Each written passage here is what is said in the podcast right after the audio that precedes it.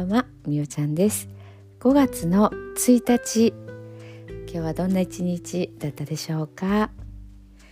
えー、昨日はですねちょっと録音ができませんでした。帰ってから、えーと、夜ねあの前お世話になったダンスの先生のね、まあ、舞台が舞台で踊るっていうことをね見に行ってて帰って遅くなってなんだかんだしてたらもう眠くて眠くてねそのまんま寝てしまいました。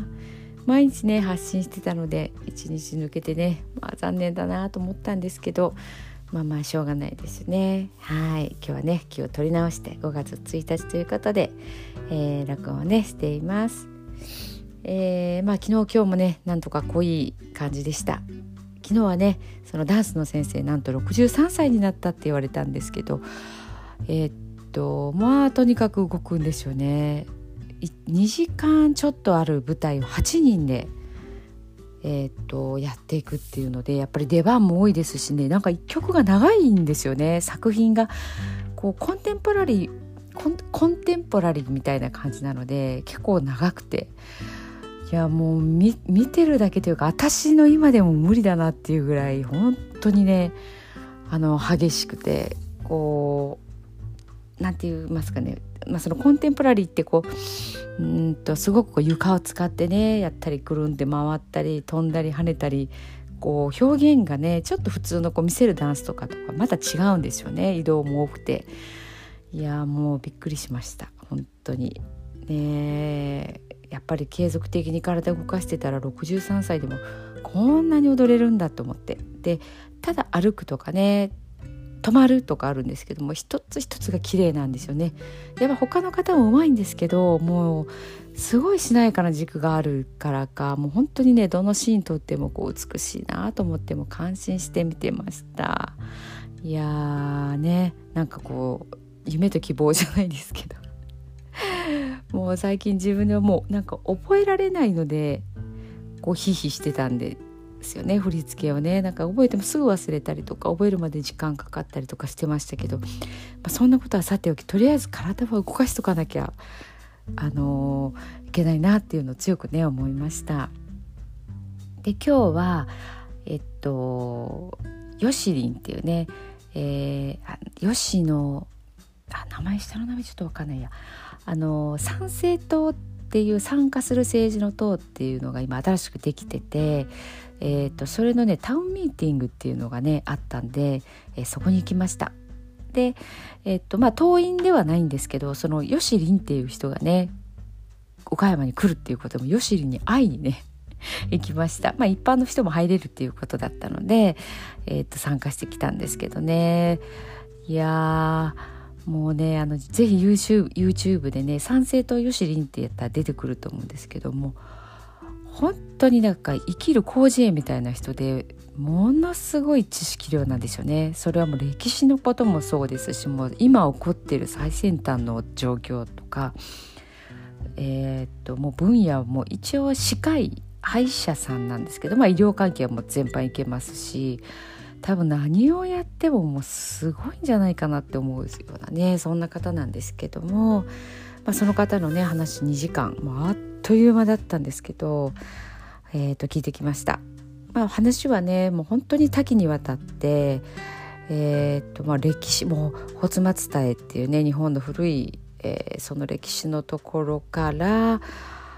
えーとまあ、縄文ですよね。そして、まあ、現代と、まあ、未来予測みたいなところとか日本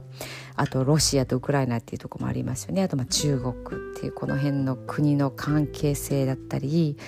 えーと、ワクチンのこう被害の話ですよね。えー、っとあとは食のこと、まあ、食が、えー、っと食もまあね医療関係ということメインなので、まあ、とにかく食べるもので体は作られてるし食べるもので思考も作られてるのでできるだけ無農薬の加工食品は取らないでこう体を大切に健康でいるっていうことも言われてましたね。まああのそうですよねどの話題が中心だったかっていうかもう多分その時の雰囲気とかを見られてねあのものすごい量のスライド用意されてて、まあ、その中から抜粋しながらのお話だったんですけど、まあ、大和魂っていう話が今回多かったんですよね。でやっぱ日本人って独特のその民族性っていうとこがあってあのー、やっぱりお互いをこう助け合ったりとか困ってる人を助ける。でそれぞれが皆さんの得意分野がある。例えば頭がいいんだったらその知恵を使うとか体が丈夫だったら、えーと、人助けっていうところね力仕事でできたりとかそうやってこう、まあ、隣近所だったりとかあのそういった仲間で支え合って、えーと今までこうご先祖さんっていうところは生きてきた。で今それがすごくこう分断されてきてる、まあ、これもねあのずっと仕組まれてて戦後特にそういう風になって各家族になってっていうところをね、あのー、こう印象的には、まあ、例えばアメリカみたいにねそういう風なのがこう最先端だみたいな家の作るにしても何にしてもねそういうところすごくこう少しずつ少しずつ操作されてきてたっていうところで今回のコロナでさらに分断が起きてっていうようなことがあったりしてあのまあ、やっぱりこれから特にね子どもたちとか未来にその負の遺産というそのものとか建物っていうところではないものでね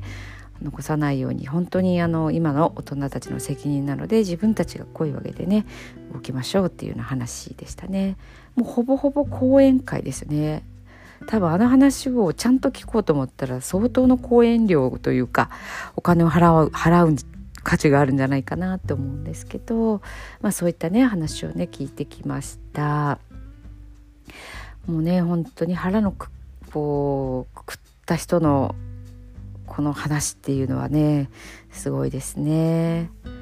本当に誰に狙われてもおかしくないようなねそんな話とかも、まあ、オフレコであったりとかもしてますのでね。いやいや、まあ、とにかくその、まあ、私とかはこう良くなるために今起こってるっていうふうには思ってるんですけどそのもう寸前なんだなっていうのはねもう特に海外とのうん、まあ、海外のから侵略されてる感じがもうすごくあるっていうところですね。土地にしても水にしても企業の買収にしてもあと私たちのね高く払ってる税金なんかもほぼほぼもう抜けていってる日本のためじゃなくてあの海外の方に流れてしまってるとか、まあ、そういったところですよね。まあ、本当に、ね、真剣に全部聞いていたらもう腹が立ってしょうがないっていうような内容ではあるかなと思うんですけどねもう腹立ててもしょうがないんでじゃあどうするかっていうところですよね。うんまあちょっとね今日はそんなあの話でした。まあ、結構深刻というかそういう話ではあるんですけどやっぱりねあのこのヨシリンのねこう明るさとユーモアっていうところがねその辺をすごくこうあの私たちに聞く側にブロックをね持たせずに話をしてくれるのでねまたそういったところがちょっとこう人としてのねすごく魅力があるなっていうふうにあの感じました。まあ、あとはもうやっぱり自分自身の反省もありますね。初めて私政治のその話を会に聞きに行って今まで街頭演説でさえ聞いたことがないんですよね。本当にあの選挙前とかもねもう大して調べもせずもうなんか削除削除じゃないわもう消去法みたいな感じで行くというね投票所には行ってはいましたけどね、まあ、その辺でちょっと考えることがねまたいろいろあるなと思ったこのゴールデンウィークのね最初の過ごし方でした。はい。ではでは、えー、今日のね寝る前のノリとまた読んでいきたいと思います。今日あなたはあなたを生き切った。ポジティブなあなたを表現したならポジティブなあなたを生き切ったということ。ネガティブなあなたを表現したならネガティブなあなたを生き切ったということ。今日あなたはあなたを生き切った。明日からのあなたの人生は寝る前のあなたの素晴らしいイメージから想像される。あなたが本当に生きたかった人生は今この瞬間の眠りから始まる。あなたには無限の可能性がある。あなたには無限の才能がある。あなたはまだまだこんなものではない。あなたには目覚めることを待っている遺伝子がたくさんある。もし今日あなたの現実において自分はダメだと思うような出来事が起こったとしても嘆く必要はない。それはあなたがダメなのではなくあなたに素晴らしい部分が見えていなかったというだけだから。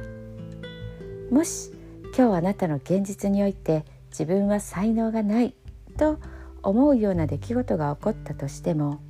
嘆く必要はない。それは才能がないのではなくまだ才能が開花していないだけなのだから。今日悔やむ必要はない。今日起こったことは起こる予定だっただけのことだから。もし今日あなたの一日が素晴らしい一日だったなら明日はさらに素晴らしい一日になる。もし今日あなたの一日が誇らしい一日だったなら明日はさらに誇らしい自分に気づく一日になる。あなたはまだまだこんなものではない。明日のあなたはこんなものではない。あなたにはまだまだ可能性がある。あなたには目覚めることを待っている遺伝子がたくさんある。遺伝子のスイッチを入れれば入れるほどあなたは自分の可能性に目覚め才能に目覚めていく。素晴らしいあなたをイメージしよ